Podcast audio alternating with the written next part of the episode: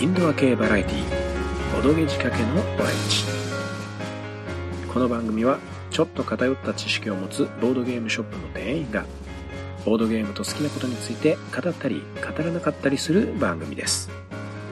というわけでサブパーソナリティのルーシーです、えー今回ですねカブラギ P が多忙のため、えー私ルーシーが初の編集作業を務めることになりました。そんなわけで、え概要についても今回は私ルーシーから説明させていただきます。今回のボドーレは来たる2016年12月11日の日曜日に東京ビッグサイト東78ホールにて開催されますゲームマーケット2016秋について話しております。今回もですね入場チケットの代わりになるカタログがすでに販売されておりますのでそちらを使ってカブラギ P、スグル、そして私ルーシーの3人で気になるサークルカットについてあーだこうだ喋ってみました。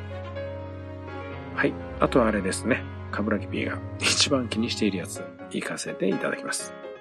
この番組内での発言はいかなる企業団体様の相違ではなくあくまでも我々個人の見解となっておりますのでそこのところご了承くださいというわけで早速本編の方お聞きいただければと思いますどうぞというわけで、皆さん、こんにちは、もしくはこんばんは、カブラギ P です。あ、ルーシーです。すぐるです。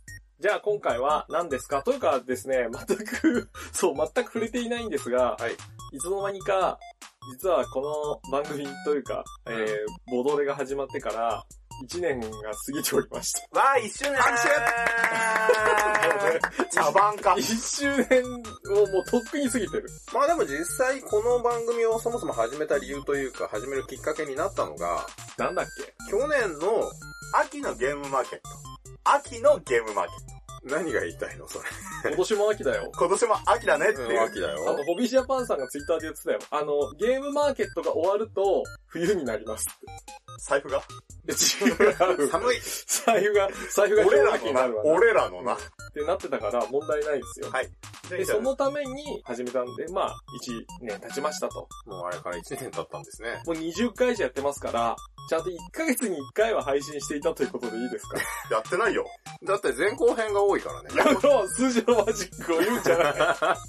というわけで、えー今回はゲームマーケット会です。はい。そこ笑わないで言ってほしかった、俺。そうですね。あのーまあ取れないよ。ゴリゴリにゲームマーケットと関係ない話がちょっと続いてしまったので、まあ、世間では、もう、クリスマスの飾り付けがね、やっているお店もありますけれど、ハッピーハロウィーン。いや、そんなもんよ。まあ、なんでハッピーハロウィンだったの最近だからね、世の、あの、季節イベント、季節の模様替えが、うん。年々早まっている気がしている。はい。いや、でも12月は秋じゃないよ。そのマジレスみたいなのなんだというわけで、なんだかんだ、とにかく、はい2016秋です。はい12月にやろうと秋なんです。はい。というわけなんで、今回は、えー、いわゆるね、ゲームマーケット会となるので、はいえー、皆さんすでにカタログをお持ちでしょうかってところがまずミソですね。そうですね、もう、カタログが発売されて早1週間ですか？あ、そうですねそんな。経つか。うん、10日ぐらいなんで、だいたい1週間経とうとしているはい。ところなんですが、なので、えー、カタログをちょっと持ってない人は、買いに行こう。これを止めて。ってわけなんですけど、えっ、と、まあ、気になるところをそれぞれ3人が上げていくっていう感じだったよねっていう、うろ覚えなんですけど、そんな感じでしたっけ？はい、まず、ゲームマーケット2016秋。はい。ビッグサイト、東78ホールって書いたんだけど、これどこ？まあ、なぜなら、これ最初開いてマップの東8ホールについて触れられているページのところに、東京ビッグサイト館内の図が出てるんですよ。はい。で、そこに、東新展示連と書いてあるので、お気づきの方はお気づきと思うんですが、この78ホールは新設された場所なんですよ。へー、だから知らない人は知らないんです。というか、それよりも、まずこのマップの4ページ、去年から変わったことがあるんですよ、もう一つ。わ、メモ欄がついてんじゃん。メモ欄は前回もあっただろ この最初の4ページマップ、確かに今までと会場の場所が違うというのもありますが、飲食コーナーがマップの中に入ってるぞ。さっき自分で言ってたやつ早く言えよ、お前。今日集合して撮る前に、カタログ会撮るから来てって言ってうちに集まって、あなたうちに来て開口一番言いましたよね。はい今回のカタログさ、俺なんて言ってる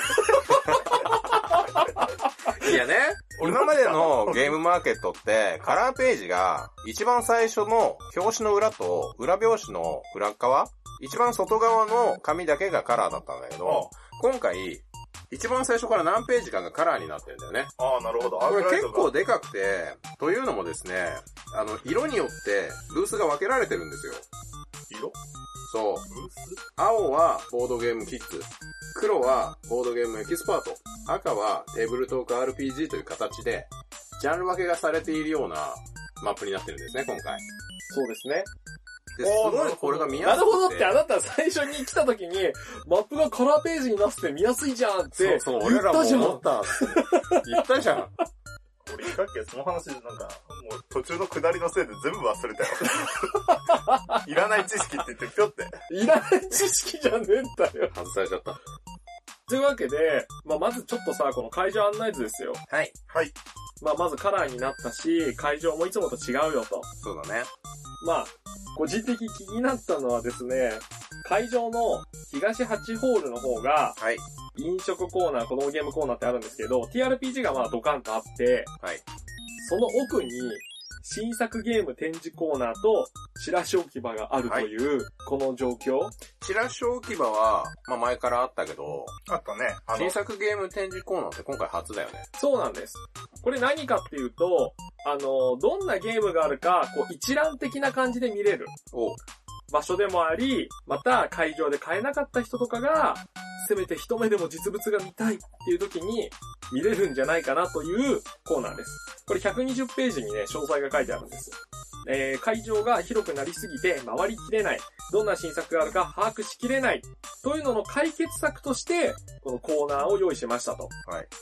今までのチラシコーナーがチラシだけだったのが、そこに手に取る用のものもあるよってっていいうう考え方ですね。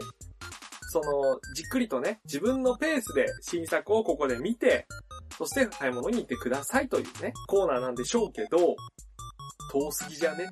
言っちゃうのそれ。まあこれを聞いてるね。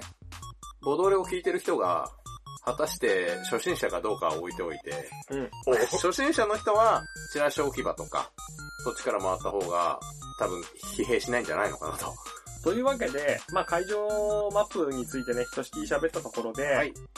はい。一応ですね、えっ、と、地味にあんまりみんな飛ばしちゃうと思うんですけどね、9ページとか見るとね、入場待機列の、なんかこんな感じで並んでねみたいなのがやんわり書いてあるので、お一瞬見ておくと、まあ、ちょっと早めに来る方とかはね、結構重要なことがいくつか書いてあって、一つはその待機列はこんな感じで形成される予定ですよ、みたいなのが入ってるということです。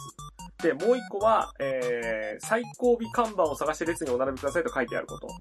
で、もう一つはですね、もう一つ重要なことが実はありまして、はい。カタログ及び会場マップは当日販売員が待機列にお並びのお客様に対し、直接販売を行いますと書いてあります。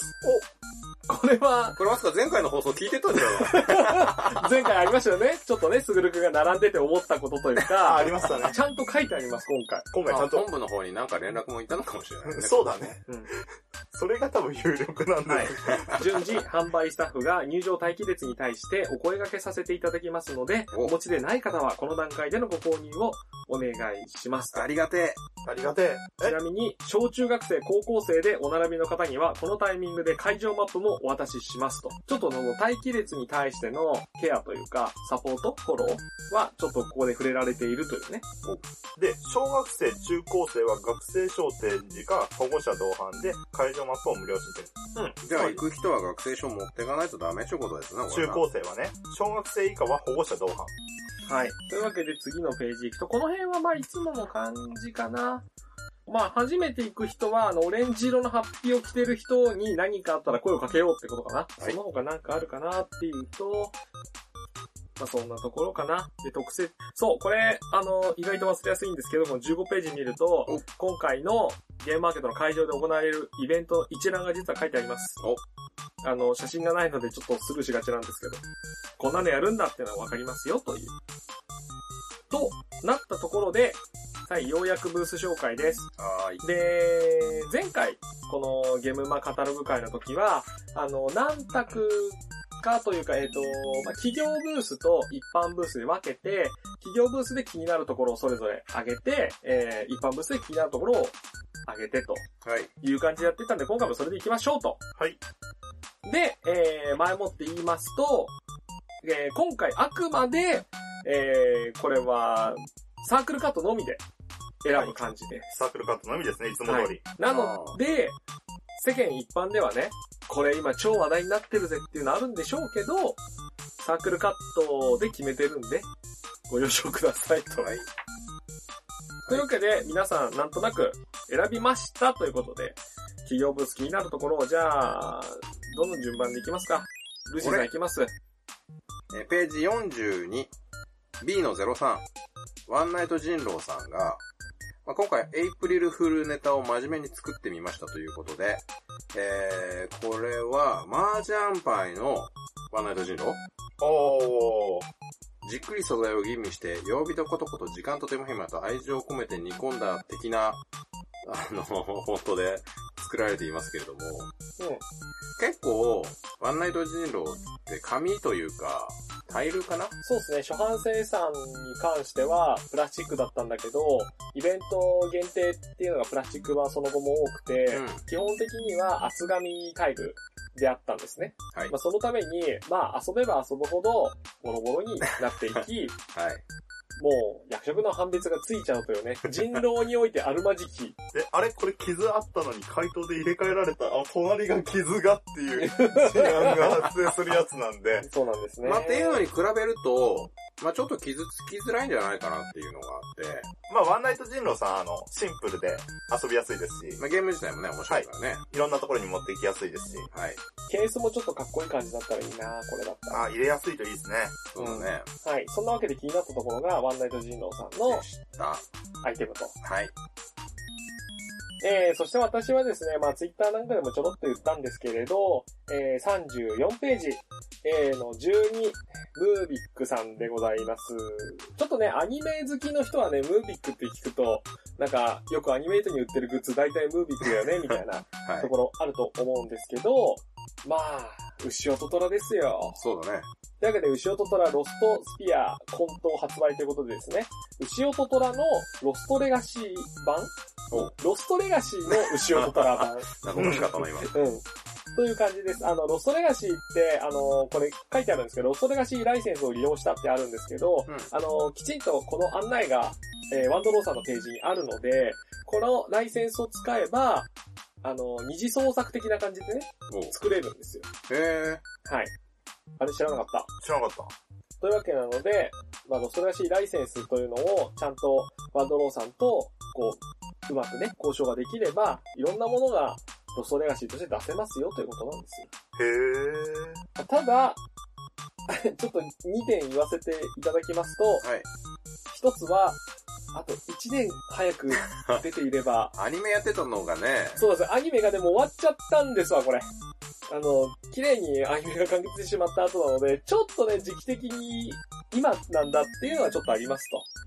もう一点言うと、これ、混沌発売と書いてあって体験宅を用意してお待ちしていますと書いてあるので、もしや買えないのではという気がしていて、ちょっとドキドキしています。はい。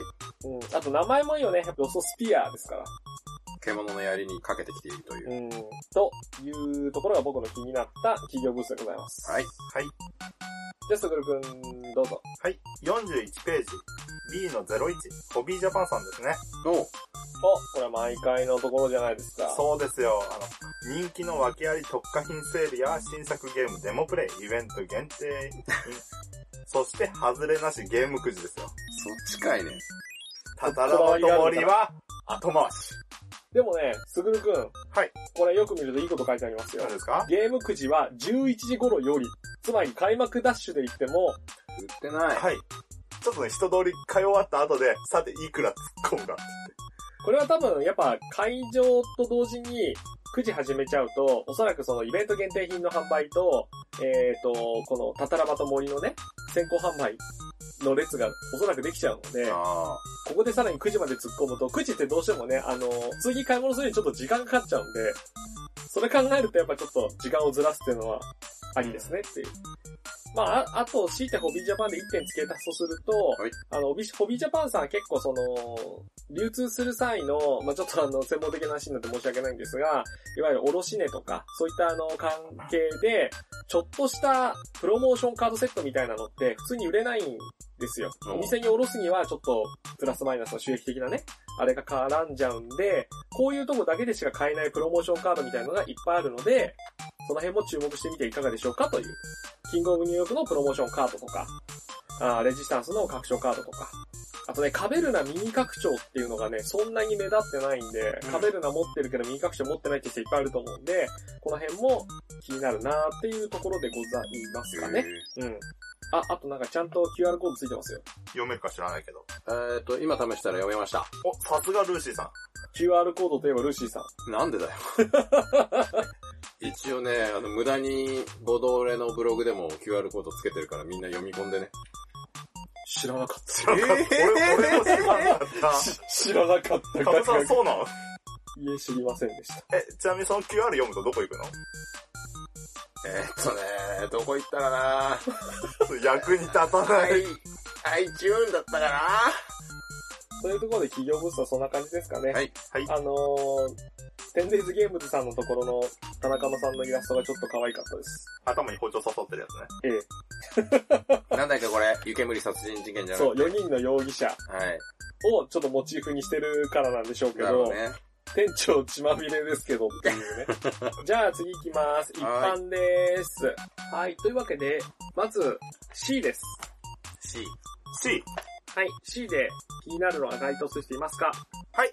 はい、53ページ。うん C の0102、サーシサーシさんですねサー。シサーシさんです。おまあ、新作、フィルムを巻いて、これね、僕も気になってましたよ。おしゃれですよね、相変わらずサークルカット。ハーフサイズカメラなんですよ、テーマが。この、ただのカメラじゃないところ。ほう。オシャンティーっすよね。オシャンティです。はい今ね、ちょっとブームになってるの知ってます？ハーフサイズカメラ。あそうなんだ。そもそもハーフサイズカメラ知ってます？わかんない。一時期あの、トイカメラ流行ったけど。そう、その流れ。まあ、ハーフサイズカメラもぶっちゃけトイカメラだよね。でいわゆる一眼レフ、うん重い、高い、それこそ思考っていう時代から、ちょっと今ね、そういうのもいいけど、あえてのこういうのもいいよねっていう。で、ハーフサイズカメラって確か縦長で、携帯で撮る写真と同じサイズ感なんだよね。縦長のカメラ。あの、フィルムを2分割し、2つって節約して撮るってやつだかああ。だからハーフサイズなのか。うんコンデジよりもオシャンティー。オシャンティーって。まあ、サークルカットで、とりあえず気になったところというと、うんサーシサーシさん。ら。はい。はい。じゃあ次行きます。次はじゃあ、D。はーい。D でなんか気になるところがあった方いらっしゃいますか？じゃあ、いいっすか？はい。ページが58。はい、58ページ。D の20番。はい。スタジオ G3。うーん、言うと思った。前回もね、漫画ネタで一つやったんだけど、あれ前回だったかまあ、これを選んだということは、もちろん、この作品、な。はい。大東京トイボックス。漫画の方も読んでおります。というか、東京トイボックスの頃から読んでおりました。ねえー、ドラマもやってたよね。確かやってた。要それはちょっと潤見てないんですけど、僕は。と、あと、トリプル A のなんか女の人。ふ わっとしてる。ごめんね。えーと、この人ね、あの、右下に梅って書いてありますけど、漫画家の梅先生、はい。あの、梅天帝ではなくね、誰ですか？あの、夫婦でやってらっしゃる方で、最近ね、スティーブ・ジョブズの漫画も書いてへる、人なんだけど、もともと、まあ、ここに書いてある、あの、東京トイボックス、大東京トイボックスっていうのは、えっ、と、ゲーム業界を、テーマにした漫画ですそうそう。僕、ゲーム会社にいた時に、うん。デスクに全巻、僕のデスクには全巻置いてありました。で、ことあるごとに誰かが、はい何これって言って、ゲーム業界の漫画だよって読んで、うん煽ってんのかってみんな言ってた。仕様変更するっつってね。変 血液の更じゃね変えよう。本当にね、あの、まあ、ただ俺、SE として仕事してきた人間なので。そうね、ゲーム関係ない人でも楽しめますから、もちろん。うん。ただ仕様変更するは、ちょっとイラッとする。ちょっと、うん企画結構イラッとする。企画の立結構ですよまあでも、ゲームがやっぱりメインのね、テーマになってるから、やっぱりゲーム遊んできて好きな立場としてはさ、やっぱり熱いわけですよ、展開としては。まあそれはいいんだよ、置いといて。まあこの方がですね、あの、ゲームを、ボードゲームを作るということで、ちょっとゲームの内容の詳細は出ていないんですけれども、劇中作である、えー、ヤオイルームへようこそっていう、ちょっとこれ煽り入っている名前なんですけど、その名前のゲームと、えー、それもなんか、ボードゲーム化って書いてあるんですけど、まあ、それとは別に、えー、ジャストミートっていうですね、なんか、ゲームを、まあ、漫画家先生が、えー作られたということで、まあ、今回それを出展されるということで、えーご本人にも、おね、ご尊願を拝めるというところもありつつも、楽しみに行ってみようかなと思っている次第でございます。以上。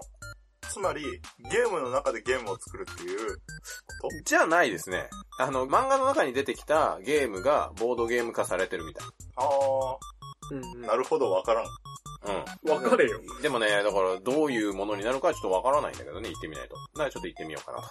そうですね。はい。はい、他になんかありますか？はい、では次、E。E でございます。はい。何かある人？はい。はい、62ページ。62ページ。62はい。E の18番。はい。サクランブルさん。うんうん。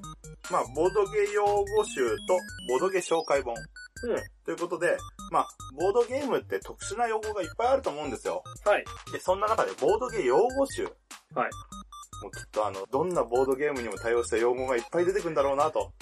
で、あ、この単語ってこういう捉え方をすればいいんだっていう、まあ用語がいっぱいあると思うんで、まあそれをちょっと期待して、見に行ってみようかなとサーク。ルさんのハードルを上げただけにしか思えないんだけど大丈夫です？これ。あとはボードゲー紹介本ですね。うん。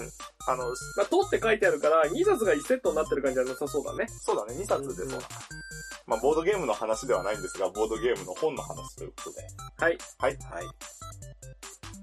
ちなみに余談ですが、はい。E は一番ラストですね。64ページの E の31から34。はい。初じゃないかな。あの、サークルカット2枚繋がってるやつ。マニフェストデスティニーさんと金井製作所さんが繋がった絵だまあ、コラボしたんで。そしてね、相変わらず数多いんで、新作12タイトルで書ききれないから、ホームページ見てねって書いてある。はマニフェストさん頑張りますね、相変わらず。ここも今回の新作が、多分国産では最大級なんじゃないかな。箱の大きさドミニオンぐらいなので、ええここでかいです。なのでちょっとお値段も高いので、行列ができるかどうかちょっとあれなんですが、ただ、あ大きいものを持ち込んでるので、そんなに数を用意してないと思うので、気になる方は、チェックなんじゃないかなっていうところですね。じゃあ、というわけで E を終えまして、続いて F。はい、F なんかある人。ー、えーっと、じゃあ F、はい、ページが66、はい、F の18番、18番。はい、HL 大宮？ほう。さんかな？オリジナルカードゲームを、えー制作するサークルさんということで、はい、えー海賊対戦はい、っていうゲームを出されるみたいなんですけど、はい。海賊って熱いよねっていうのと、あれあんまり食いつかねえな。僕フレーバー別になくてもいい派なんで。あ、そう？まあ、あとは、えっ、とね、ルールで、えー5マスかける5マスのフィールドにカードを置いていくだけのシンプルなルールっていう風になってるんですけど、はい。はい。5マスって結構広くない？25枚ってこと？うん。どうなんだろだからこれぐらいがどれくらいの規模になるのかなっていうのがちょっと気になるなっていうのと、カードはハーフサイズかもね。で、何人で遊べるゲームかが書いていないっていうのも逆に気になる。うん。う。まあ F の18、HL 大宮さん気になると。ちょっと気になります。まあでも今みたいな感じで、やっぱ今回新規さんが増えたからっうん。ていうのもあると思うんですが、ちょっと説明不足なね、カットが多い。うん、サークルカットが多い気がする、今回。ええあの、さすがにね、タイトルだけしか出てないとかでちょっと怪しいんですけど、ゲームの内容はこんなんですよって説明しているサークルカットって、それでプレイ日数決まってないってことはほぼないと思うので、できれば入れてほしいなとは思います。そうだね。なぜなら、あの、ゲームの概要を伝えるだけではなく、人によってはですね、あの、うちのすぐるくんみたいに、とりあえず一人用がないかを探すとか、はい。そういう方もいるので、ねっていう。まあ自分一人用をメインに見てますけど、例えばアベック、ペア、カップルの方だと、二人用、二人専用みたいなゲームを、まあし中心的に買ってる方とかだと、人数書いてあると行きやすいし見やすい。もお子さんいるとどうしても回る時間も減っちゃう方も多いんで、う、まあ、それこそ、うんがね、書いてあるとありがたいですね。うん時間はまあ、プレイングによっても違いますし、うん一概に言えない部分もありますけど、やっぱり人人数数、やっぱタイトル、人数、あとは、あの、せっかくね、端末に用語集もあるので、まあ、ざっくり一言で言うとこんなゲームですって言ってほしいですね。デッキ構築系です。人狼系です。サイコロめっちゃ使いますとか。そういうのあると、あの、サイコロ好きにはたまらんとか、あ、デッキ構築系好きだから気になるなとか、っていうのあるよねって思いましたとさ。はい。はいというわけで、続いては、今度 G かな？G ですね。はい。なんかありますか？はい。じゃあ次、H になります。はい。ここまでですね、僕が一つも紹介をうしたしていないんですが、ということでですね、ここに来てようやくちょっと僕が一つ気になるところがありましたということで、はい。えー、ページ77ページおでございます。はい。というわけで、私、ルーシーの初編集会、いかがだったでしょうか？ちょっと中途半端なところで途切れてしまっているんですけれども、後編に関してもですね、えーただいま私、えーいい編集中でございますので、えーもうしばらくお待ちいただければなと思っております。えーしかし今回ですね、あの、カブラギピーの毒舌っぷりが半端なくてですね、かなり切り張りしました。えーですので、えー話の流れがちょっと中途半端に途切れたり、あとは不自然にですね、あの話が飛んだりというところもところどころあるかとは思うんですけれども、まあ私初のあの編集ということで、えーご容赦いただければなと思っている次第でございます。あとですね、あの編集中に気がついたんですけれども、あの収録の際に一番肝心なゲームマーケットの開催日、え話題に出すのを忘れておりまして、そんなこんなで、えー冒頭にて一人喋りで補足させていただきました。では、エンディングいきます。ボドゲ仕掛けのオレンジはシーサーブログを使っています。iTunes からも聞けて、そちらは自動更新ができるので便利です。Twitter アカウントは、アットマーク、BODOGEORE、すべて小文字となっております。更新情報などはこちらでつぶやきますので、フォローしてみてください。ご意見、ご感想は Twitter のハッシュタグ、カタカナ4文字でボドーレを利用していただけると我々が見つけやすいので助かります。ということで、皆さんここまでご視聴ありがとうございました。最後は、えー何回か前にですね、私、ルーシーが提案してやってはみたものの、結局定着しなかったやつやってみようかなと。まあ自分でですね、編集ができるので、えーそこら辺自由にやってみようと思います。まあそもそもですね、あの、定着しなかった最大の理由といたしましては、あの、我々3人で収録する際にですね、まあいつも言ってますけれども、かなりぐだつきまして、あの、そもそもエンディングらしいエンディングを撮るということ自体はほとんどないというのが、まあ、あの、原因といえば原因なんですけれども、まあ、なので今後も、ね、特に、あの、これが定着する予定はございません。はい。そんなこんなで、えー皆さん後半の方をお待ちください。また、あの、ゲームマーケット2016秋でお会いできればなと思っております。では、ボード、バイバイ。